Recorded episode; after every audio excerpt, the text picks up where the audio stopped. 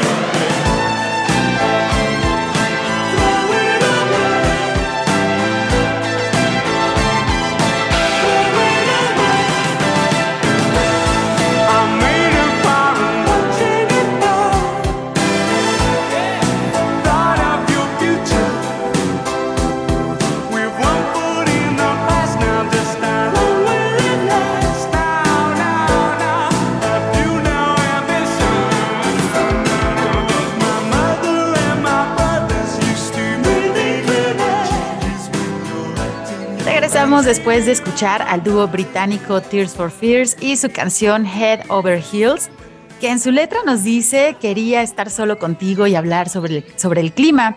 Mi madre y mis hermanos solían respirar aire limpio. No desperdicies el tiempo. En el ojo de mi mente, un niño pequeño, un hombre pequeño, es gracioso cómo pasa el tiempo. Espero hayan disfrutado esta canción, un clásico del grupo Tears for Fears, y también espero estén disfrutando de este sábado caluroso de vacaciones de primavera. Les agradezco que nos permitan acompañarles y si están vacacionando en algún lugar donde haya bosque, recuerden ser muy cuidadosos con el uso del fuego. De preferencia, eviten hacer fogatas en las zonas de bosque ya que nos encontramos pues en la época de alto riesgo de incendios forestales y si están de vacaciones en alguna playa, bueno, pues disfruten mucho y recuerden no dejar basura. Recuerden que todos podemos ser turistas responsables para seguir disfrutando de estos lugares de naturaleza que nos encantan aquí en nuestro estado de Jalisco. Hoy en Frecuencia Ambiental queremos platicar con ustedes acerca del clima, de la meteorología, de cómo podemos entender pues cuándo hará calor, cuándo hace frío, las estaciones y cómo la temperatura ambiental y los vientos pues influyen en el comportamiento de los contaminantes y también de nuestra salud. Y para platicarnos de este tema, me da mucho gusto recibir a nuestro invitado de este fin de semana. Me acompaña el doctor Mario Enrique García Guadalupe. Él realizó su licenciatura en Ingeniería Química con especialidad en Tecnología de Plásticos. Es maestro en Ciencias de la Tierra con especialidad en Oceanografía y Meteorología Física y es doctor en Ciudad, Territorio y Sustentabilidad Fíjense que realizó su investigación con el tema de la contaminación del aire en las ciudades, específicamente en la zona metropolitana de Guadalajara, y pues trabajó con un modelo de prevención y de mitigación. Actualmente es profesor investigador del Centro Universitario de Ciencias Exactas e Ingenierías y forma parte del Instituto de Astronomía y Meteorología de la Universidad de Guadalajara. Bienvenido, doctor Mario. Buenas tardes. ¿Cómo estás? Sí, buenos días, ¿qué tal, maestra? La orden aquí, este, gustoso de presentarme ante tu auditorio y, bueno, participar en lo más que se pueda y lo mejor que, que este, pueda aportar a, a, la temática de hoy. Pues muchísimas gracias. Fíjate que este tema eh, quisimos abordarlo porque muchas veces, pues, eh, esa bella costumbre de voltear al cielo, de darnos cuenta si hay nubes, si viene la lluvia, pues la verdad es que se ha perdido y, muchas veces a todos los ciudadanos les toma por sorpresa pues justamente estos fenómenos, pero pues bueno, tenemos que retomar, digo, ya tenemos mucha tecnología también en nuestras manos a través del celular y a través de aplicaciones que nos ayudan con esta parte, ¿no? De la meteorología, de conocer. Lo que sí nos damos cuenta es pues que el calor es cada vez más intenso aquí en el área metropolitana de Guadalajara, pero que también hemos tenido eventos de frío y que bueno, ya platicaremos un poquito más adelante con esta parte de la inversión térmica, que muchas veces no nos damos cuenta que estamos respirando una gran cantidad de contaminantes que se generan diariamente aquí en el área metropolitana de Guadalajara y que bueno, este tipo de fenómenos pues obviamente depende de las temperaturas y también de la humedad ambiental, de dónde son los vientos predominantes. Entonces, bueno, pues ahora vamos a conocer nuestro territorio, pero digamos que un poco alejado de, del suelo, vamos a ver estas, estas características, estas condiciones que, bueno, que suceden en la atmósfera baja y que, bueno, determinan también el clima que tenemos aquí en nuestra ciudad, que era conocida eh, pues bueno, aparte de la ciudad de las rosas, que cada vez vemos pues menos vegetación en general y los rosales que quedan pues son en los viveros y en las casas este, son muy pocos rosales, pero también nuestra ciudad era conocida pues también por tener un clima ejemplar y eso también se ha ido modificando pues por la gran cantidad de concreto, por la expansión urbana que estamos realizando, porque en verdad nuestro valle aquí del área metropolitana está creciendo de una manera acelerada y eso está impactando también en el clima. Y bueno, pues eso vamos a, platicar el día de hoy en nuestro programa Frecuencia Ambiental. Eh, nos da muchísimo gusto, doctor Mario, que nos estés acompañando. Y creo que una pregunta eh, que con la que debemos iniciar, pues es eh, si nos puedes ayudar a entender entre la meteorología y la climatología, porque muchas veces creemos que es lo mismo, pero resulta que pues estas disciplinas estudian pues fenómenos diferentes. Ayúdanos a entender, por favor, doctor Mario. Sí, cómo no. Este, mire, realmente eh, la meteorología y la climatología pues están ligadas. De alguna otra manera las podemos diferenciar en algunos aspectos. Por ejemplo, la meteorología es la ciencia que se dedica al estudio de la atmósfera.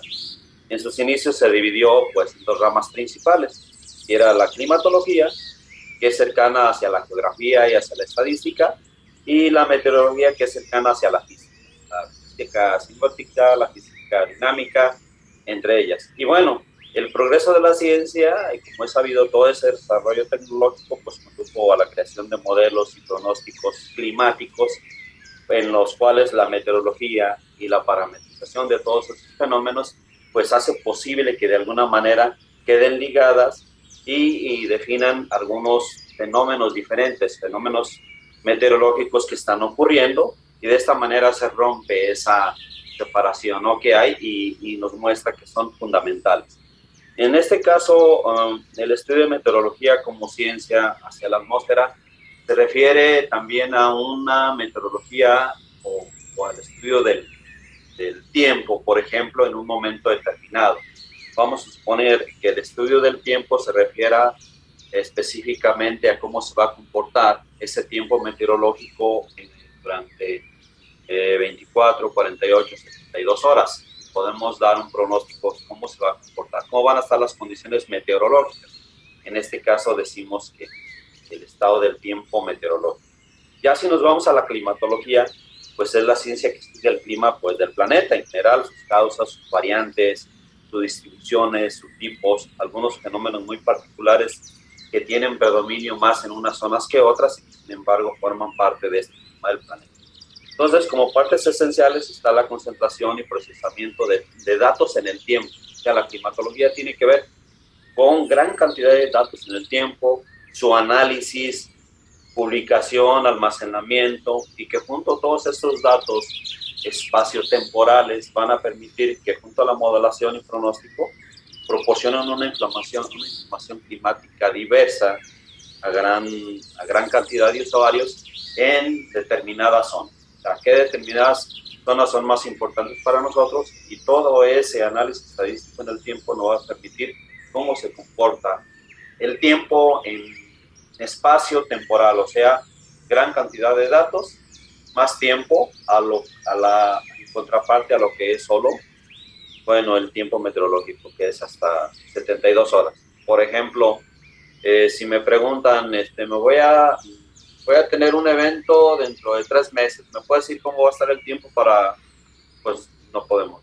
Desde el punto de vista del tiempo meteorológico, no, pero si nos vamos a la estadística del clima, bueno, las condiciones que se han presentado en ese tiempo, por ejemplo, junio, julio, pues sabemos manera más o menos eficaz cómo es el clima en este Muchas gracias, doctor, por, por ayudarnos a entender pues esta diferencia, si bien eh, como ramas científicas se complementan, y sí, eh, es importante también que nuestros radioescuchas conozcan que pues hay mucha ciencia detrás de, de pues del estudio del clima, de por qué suceden estos patrones, por qué está cambiando. Muchos hemos escuchado y bueno, aquí en Frecuencia Ambiental el tema del cambio climático lo tenemos prácticamente en cada uno de nuestros programas porque es importante conocer que esos patrones, digamos, eh, históricos o típicos que sucedían, eh, que considerábamos normales, bueno, pues están cambiando. Entonces es importante conocer la base del clima, pues para luego entender que está cambiando y que eso se está modificando. Y justamente tiene que ver con, con mi siguiente pregunta, esto que estoy comentando, porque eh, lo que platicábamos, doctor, que aquí en el occidente de México, bueno, tenemos esta posición geográfica privilegiada, también ya lo hemos mencionado en muchas ocasiones, tanto para cuestiones de producción de energía, por ejemplo, solar, tenemos muchos días eh, soleados, aquí a diferencia de países que se encuentran, pues bueno, más eh, ubicados hacia el norte o hacia el sur, eh, hacia los polos, pero platícanos, por favor, cuáles son las condiciones climatológicas, digamos, típicas que caracterizan al occidente de México y pues sobre todo especialmente a Jalisco, ¿no? Sabemos que tenemos costa, estamos en el occidente, pero bueno, eso, eso qué implica, ¿no? Considerando sus regiones, digamos, ¿cuáles son las condiciones climatológicas típicas de aquí de nuestro estado de Jalisco? Sí, cómo no. Eh, de hecho, usted lo mencionó bien, el occidente del país, eh, particularmente Jalisco, tiene uno de los mejores climas. Realmente somos afortunados en ello en resumen, podemos decir, de acuerdo a diferentes estudios que han hecho los estudiosos, porque cada quien pues trabaja en una disciplina y pues eh, se ha llegado a concentrar sobre algunos aspectos muy particulares donde se abarca que aproximadamente entre 68 y 70% de la superficie del estado presenta un clima cálido subhúmedo, este, hacia lo largo de la costa y zona centro, el 18% aproximadamente es templado, subhúmedo, en las partes altas de la sierra. Esto es también haciendo un poquito ese hincapié a lo largo de la costa. Y bueno, el 14% de este consideramos como seco y semiseco, que es sobre todo hacia el norte y noreste del estado. Entonces, eh, podemos decir en resumen que tenemos una temperatura media anual de 20.5 grados Celsius, o normalmente como escuchamos a grados centígrados. Eh, la temperatura más fría se presenta en el mes de enero, que es alrededor de los 7 grados Celsius, y la más alta, de alrededor, en promedio, estamos hablando en promedio en todo el estado, de 23 grados Celsius, que se presentan, bueno, en, los meses de, de, mayo a septiembre. Eh, en cuanto a precipitación, pues sí hay una variación por esas zonas precisamente de las que estamos hablando donde la precipitación total anual media del estado es alrededor de 850 milímetros anuales, mientras que las zonas costeras pues obviamente va a aumentar un poquito y se va a mantener arriba de los, de los 100 milímetros anuales, que es en general la lluvia acumulada. Eh, y bueno, pues estos, estos climas pues obviamente permiten ¿no? los cultivos ya sea de acuerdo a la zona, ya sea del maíz, del, azúcar, del sorgo, del maguey, o ahora como está de ¿no? El aguacate y otros frutos. Entonces, estos climas pues son en general muy bondadosos para nuestro estado, para en general para, para mantener un clima que todavía está dentro de los rangos pues agradables, ¿no? Para esta parte del país. Muchas gracias, doctor. Y sí, bueno, pues hablando del clima, es como que muchas veces, o del tiempo meteorológico, a veces no, como no es, digamos, observable, ¿no? La, ciudadanía pues como que no lo toma mucho en cuenta, pero yo recuerdo desde que era pequeña y teníamos la oportunidad de visitar la costa, el cambio en la humedad, decíamos, ya estamos cerca de la costa, ¿por qué? Porque nos sentimos todos pegostiosos, ¿no? Este, y nuestro, nuestro cabello se está empezando a hacer este rizado y cuando estamos aquí en Guadalajara, bueno, pues no, no tenemos esas esas características. Entonces ahí es cuando nos damos cuenta, por ejemplo, de un aspecto este, meteorológico, digamos que es el, la humedad, ¿no? La humedad ambiental que, que, cambia y como dice, pues tenemos un territorio, la verdad, muy privilegiado, tenemos muchos climas, tenemos, y eso da pauta. Los climas eh, dan pauta también a cómo están distribuidos los ecosistemas, porque obviamente sabemos eh, que no tenemos, bueno, en la zona eh, de la costa norte sí tenemos por ahí bosques de pino muy cercanos a la, a la zona costera y eso, bueno, también es una peculiaridad pero pues tenemos los climas áridos, ¿no? Hacia la zona de, de, los lagos, a, los altos también. Entonces, bueno, pues estos, estos patrones climáticos también de, nuestro estado es importante darnos cuenta que existen. Y hablando específicamente del área metropolitana de Guadalajara, ¿cuáles son estos patrones? Pues meteorológicos, climáticos, que son típicos, digamos, ahorita sin considerar eh, el cambio climático, y hablábamos que era pues conocida como la ciudad de las rosas y del clima este completamente pues benévolo. ¿Cuáles son esas condiciones típicas, digamos, históricas de aquí, de nuestra ciudad de Guadalajara? Sí, mire, en la pregunta anterior, efectivamente, al igual que en esta pregunta que ahora me hace, pues va encaminada más que nada hacia las condiciones del clima, ¿no? Porque este, hablar de condiciones meteorológicas, pues es al momento, ¿no? Lo que está ocurriendo ahora, mañana o este fin de semana, por mencionar algo, en este periodo de, puente largo, cómo va a estar el, las condiciones del tiempo, ¿no? Eh, más del clima, como les mencionaba, pues descubre un, un, rango más importante de análisis de datos en el tiempo. Entonces, bueno, para Guadalajara, pues este, podemos decir que también se han realizado muchos trabajos sobre ello. Este, Guadalajara se encuentra en una zona climática templada también, subhúmeda, como lo mencionábamos, era la, correspondiente a Jalisco y bueno, con lluvias en verano. Eh, aquí el promedio de lluvias este, varía entre 700 y 900 milímetros. Eh, normalmente aquí en la estación del Instituto de Astronomía y Meteorología el promedio histórico es de 905 milímetros por metro cuadrado. Entonces, en general andamos en ese promedio. que comprende pues el periodo de lluvias entre mayo y septiembre de mayo a octubre, pues, pero digamos que mayo y octubre, pues unos, unos temporales son más benignos, llueve un poco más, y otros temporales pues llueve menos. Pero normalmente digamos que los meses fuertes de lluvia pues, los tenemos entre junio y septiembre. Eh, ¿Qué más podemos decir al respecto? Bueno, este, podemos tener eh, por algunos autores también que hay variaciones en cadencias características pues, climáticas. Hay periodos de transición entre cálidos y templados con temperaturas medias anuales que, como mencionaba en la, en la pregunta anterior, oscilan entre los 15 y pueden llegar hasta los 18 grados, ¿sí? en una temperatura media anual. Y bueno, este, eh, se puede señalar que la ciudad tiene un clima estable durante la mayor parte del año y ello puede ser observable en el cambio de temperatura seca o de poca lluvia, temporal de lluvias. Bueno, en esta época, por ejemplo, eh, aquí en Jalisco prevalecen muchos periodos de calma. Estamos hablando específicamente de los meses de desde abril, mayo, parte de junio. Eh, hay poco viento, es característica de poco, poco viento, lo que hace que la atmósfera, las condiciones de la atmósfera estén en calma. Estamos hablando de vientos flojos o de vientos muy débiles. Entonces eso hace que también al haber bastante incidencia solar, pues alcanzan temperaturas hasta 28 grados, 30 grados, hasta 35 grados. Y lo que quiere decir es que eh, incluso hay temperaturas extremas que llegan hasta los 35 y 30 Entonces, muy importante todo esto porque, bueno, en este tiempo predomina uno de los contaminantes más importantes que es el ozono troposférico. ¿sí? Y bueno, es el que más aumenta en sus concentraciones en bueno, que tiene que ver con calidad del aire.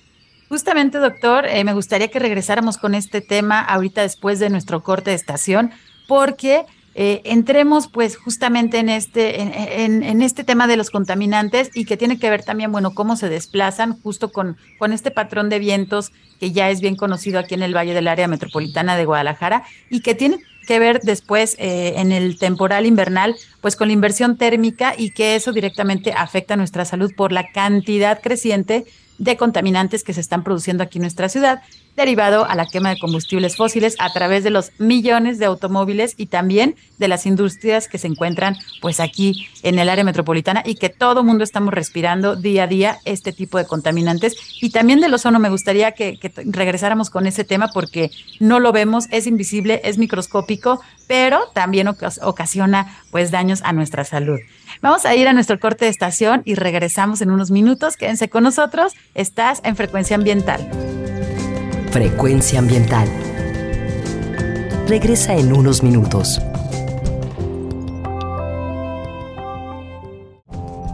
Estamos en la misma frecuencia. Frecuencia Ambiental. Seguimos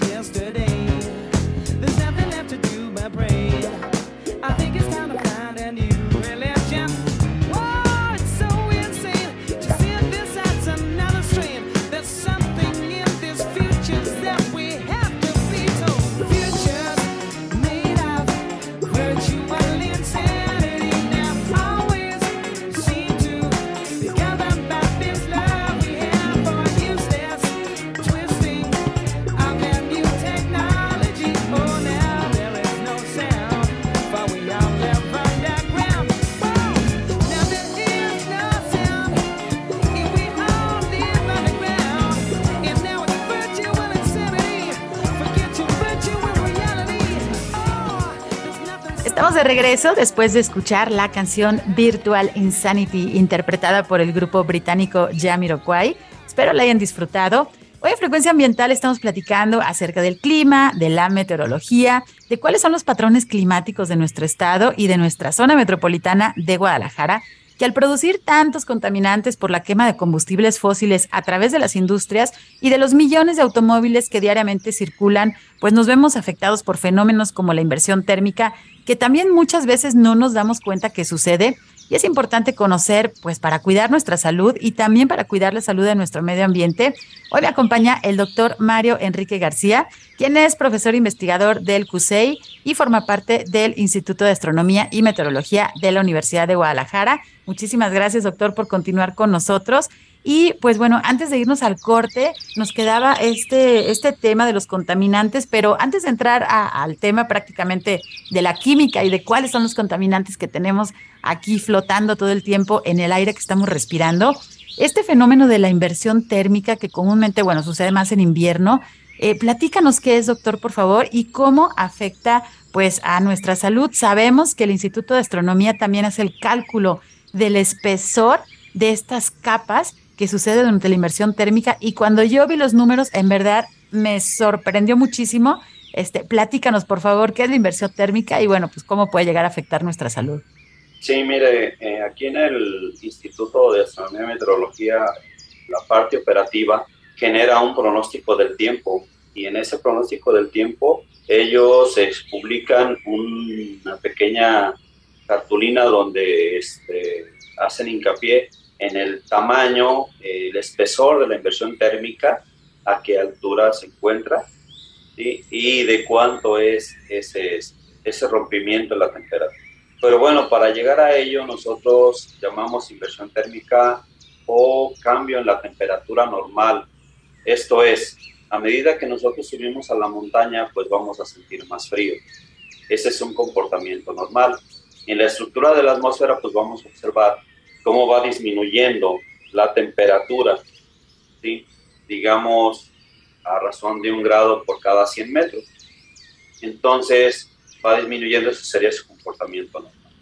Pero ¿qué pasa cuando se presenta este fenómeno natural de inversión térmica? Porque nos quedamos con la idea de que es un fenómeno extraño, no, forma parte del comportamiento mismo de la atmósfera. Entonces, una vez que se presenta ese comportamiento anómalo o ese cambio en la temperatura, pues digamos que quedan atrapadas capas de aire.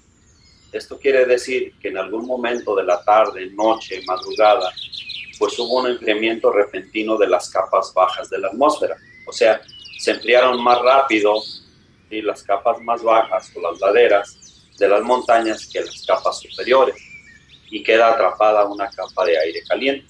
El comportamiento normal sería capa caliente, luego fría, luego más fría y así sucesivamente. Y en este caso queda una capa caliente, luego una capa fría, luego una capa caliente y puede haber más inversiones térmicas, no una sola. Esos cambios en el comportamiento de la temperatura pues son de diferentes densidades, por lo tanto no se pueden mezclar. Para que se pueda mezclar debe haber un intercambio de energía. Ese intercambio de la energía pues lo genera la radiación solar, rompe las capas de la inversión y hace que, esa, esas capas ya se empiecen a mezclar y empiecen a salir.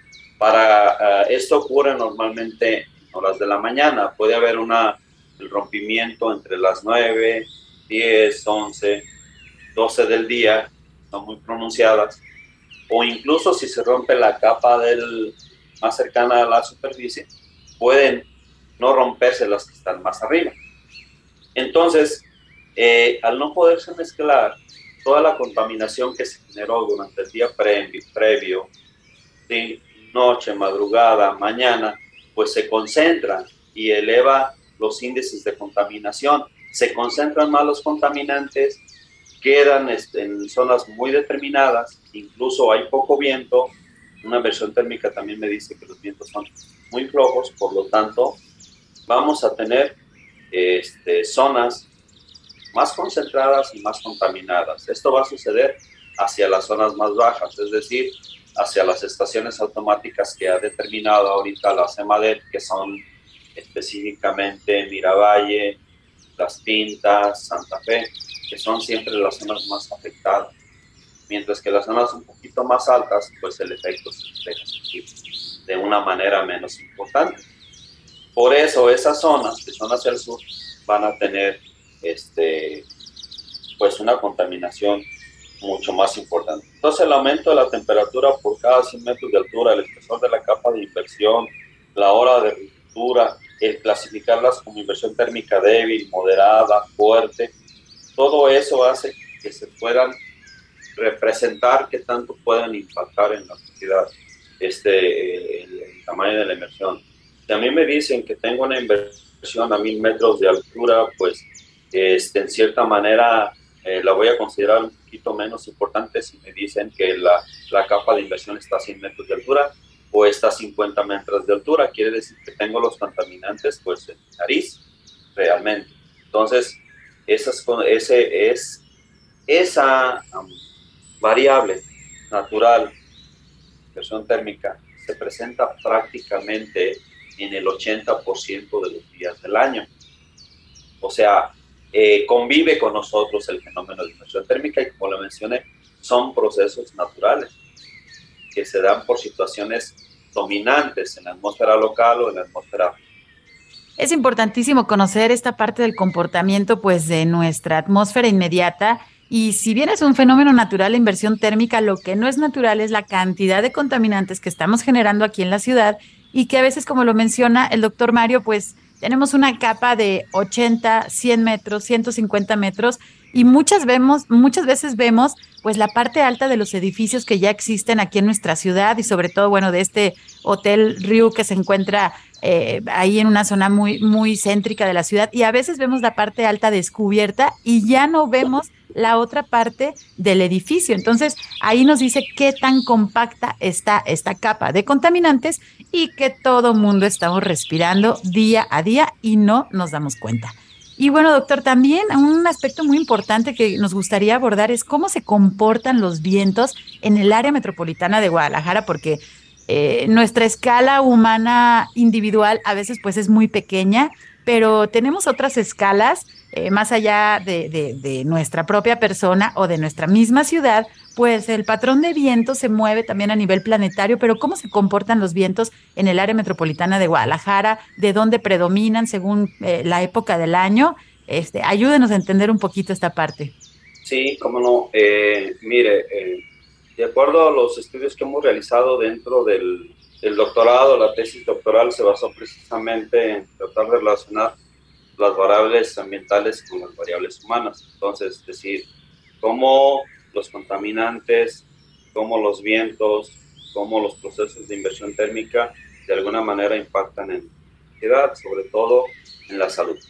Entonces, eh, nosotros identificamos dos patrones principales en el comportamiento de los vientos.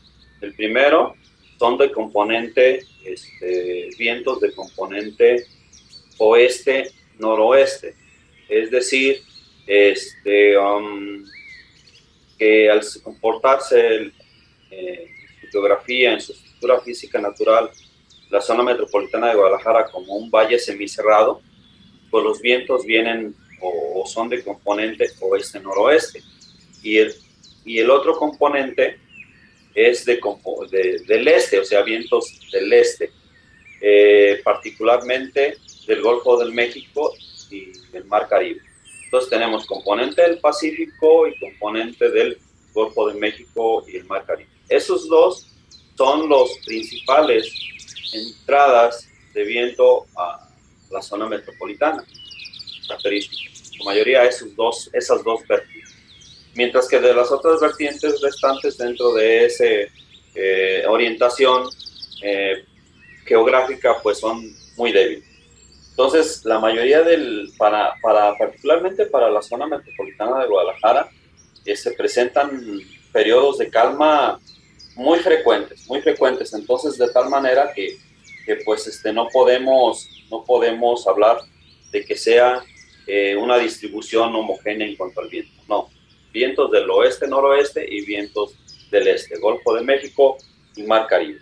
Y dentro del periodo marzo, abril, mayo, junio, pues predomina una total calma. Hablamos de aproximadamente el 75-80% de vientos flojos o vientos calmos. Esto hace posible que las inversiones térmicas sean más acentuadas, más pronunciadas y por lo tanto se genere mayor contaminación, tanto por ozono como lo mencionaba, como por partículas. Y así en la continuidad del promedio de calmas, que son alrededor, no sé, este, 38% en el día, mientras que por la noche equivaldría al 50% de calma, pues estamos hablando de un gran potencial de concentración de contaminantes en la zona y bueno, también un efecto importante en la salud de la población. Entonces, esa ausencia de ventilación pues evita que haya transporte a distancia, o sea, los contaminantes no se dispersan ni se transportan. Este, y bueno, todo eso, todo eso hace que, que este, la asociación de la ubicación geográfica, como mencionaba, el relieve, la edificación vertical, toda esa bifurcación del viento o del poco viento que existe, pues hace que unos contaminantes se este, prevalezcan más en una zona que en otras zonas. ¿sí? Entonces, eh, en este caso, pues puede darse la situación de que aunque tengamos una estación automática cerca, no nos, esté, no nos esté dando la información veraz de ese lugar porque hay infraestructura que está disfrazando los valores del lugar donde se está midiendo, porque no es ya, ya quedó, ya no están las estaciones en una zona libre donde nos genera información de todos los, los, los ejes que pudiera ser validada de una manera más eficiente. Y así podemos entender que hay datos que pueden presentarse hasta con valores, unos muy altos, unos muy bajos, otros en cero y quizá valores negativos. Entonces, toda esa situación, este, pues es, incluso en los vientos, hay vientos que es difícil analizarlos porque están desde su estructura de ubicación mal orientados, o sea, tenemos mal orientado el eje geográfico. Y si tenemos mal orientado el eje geográfico, estamos teniendo vientos de cierta manera este, erróneos, ¿no? Entonces, cuando analizamos datos, tenemos que limpiar toda esa información para que nos dé aproximadamente ¿sí? este, cómo va a haber un comportamiento eh, más definido, más corresponda a la realidad. ¿Y qué encontramos? Que específicamente los vientos del oeste, noroeste, son más importantes que los del este, Golfo de México, más Caribe. Hay que decir, sus vectores, su vector, es velocidad y dirección, es mayor, son más importantes. Sí, es lo que podría comentarte en cuanto, en cuanto a esto. Doctor, pues importantísimo. Y justamente, bueno, paso número uno, creo que muy poca parte de la población están ahorita ubicados, eh, es decir, que en donde están parados no saben hacia dónde está el norte, hacia dónde está el sur, hasta dónde está el este y el oeste. Ah, eso sí, pero sabemos poner ya todo, este, moverle al celular y todo, bueno, pues hay que bajar la brújula también para ayudarnos a ubicar. Y justamente estos vientos predominantes, eh, pues bueno, dieron pauta también hace unas semanas que tuvimos pues un, uno de los periodos más fuertes de contingencia en los últimos años debido al incendio de bosque de la primavera, justamente por el sitio en donde se originó y también la cantidad de combustible y justamente los vientos predominantes que eran los del oeste, ¿no? Este, pues bueno, eh, llevaron todo el humo por dos días que, bueno, nos provocaron malestares a toda la población. Y justamente, bueno, pues si nosotros ponemos atención en dónde se están generando los incendios, que la idea es que no se generen, que nos ayuden justamente a no utilizar el fuego en las zonas forestales, pero si somos más conscientes, primero, de la ubicación geográfica que tenemos, hacia dónde está el norte, hacia dónde está el sur, y bueno, con lo que nos está comentando nuestro invitado el día de hoy, pues los vientos predominantes aquí en el valle del área metropolitana de Guadalajara, pues ya conocemos ahora que vienen eh, los más predominantes del oeste, que digamos es como de la zona más hacia Puerto Vallarta. Entonces, pues les invitamos a que ahorita en este periodo vacacional, pues se orienten un poco más de en dónde estamos parados, hacia dónde está el Golfo de México, cuál es el este, el oeste, y eso en verdad les va a ayudar muchísimo. Estamos llegando a la parte final de nuestro programa, doctor. Si nos puede compartir alguna página web y las redes sociales, porque bueno, ustedes publican información importantísima eh, de manera diaria que nos sirve mucho también a la población. Sí, de hecho, este, el, Instituto de Astronomía y Meteorología tiene una página, es teclearle de dos maneras. Yo lo que hago es teclear el buscador Instituto de Astronomía y Meteorología y, automáticamente me da la página, que es este, iam.pusei.mx y yo entro a mi página de, del Instituto de Astronomía y Meteorología y voy a encontrar en un display de diferentes aspectos, por ejemplo, voy a, voy a ver este, climatología, voy a ver meteorología, voy a ver astronomía, voy a ver medio ambiente, entonces en la parte de meteorología ahí me aparece cómo fue el tiempo, me aparece cómo está el fin de semana, me aparece el, el, el la cartulina que le mencionaba de cómo se va a estar la calidad del aire, etcétera, voy a estar revisando todos los aspectos importantes para, para que, que eh, predominan, ¿no? Tanto del tiempo, las condiciones de fin de semana, la calidad del aire y la inversión térmica. Entonces son cosas muy importantes. Muchísimas gracias, doctor. Y bueno, les invitamos a que visiten esta página y también abonamos porque pronto sirva el radar Doppler que se encuentra ahí en el Instituto de Meteorología este, que, bueno, es súper útil también en la época de lluvias, en donde nos indica en tiempo real en dónde están sucediendo, las tormentas y eso nos ayuda muchísimo. Entonces, esperemos pronto vuelva a funcionar. Y bueno, pues estamos llegando a la parte final de nuestro programa. Quiero agradecer a nuestro invitado, el doctor Mario Enrique García. Doctor, muchísimas gracias por acompañarnos el día de hoy en Frecuencia Ambiental. Sí, muchas gracias a ustedes por la invitación y a la orden. Y bueno, aquí estamos para eh, comunicarles este, información sobre todo lo que tiene que ver con estos temas. Muchísimas gracias, doctor. También agradezco a mi compañero Marco Barajas por su ayuda en la producción desde la cabina de Jalisco Radio. Soy Sandra Gallo y desde la Dirección de Educación y Cultura para la Sustentabilidad les agradezco mucho permitirnos llegar hasta sus oídos cada sábado. Se quedan con la programación de la JB Jalisco Radio. Hasta luego. Por hoy ha sido todo en Frecuencia Ambiental Te esperamos el próximo sábado a las 3 de la tarde para seguir explorando los temas relevantes del medio ambiente de nuestro estado y más allá. Frecuencia Ambiental, una coproducción de la Secretaría de Medio Ambiente y Desarrollo Territorial y JB Jalisco Radio. Hasta entonces.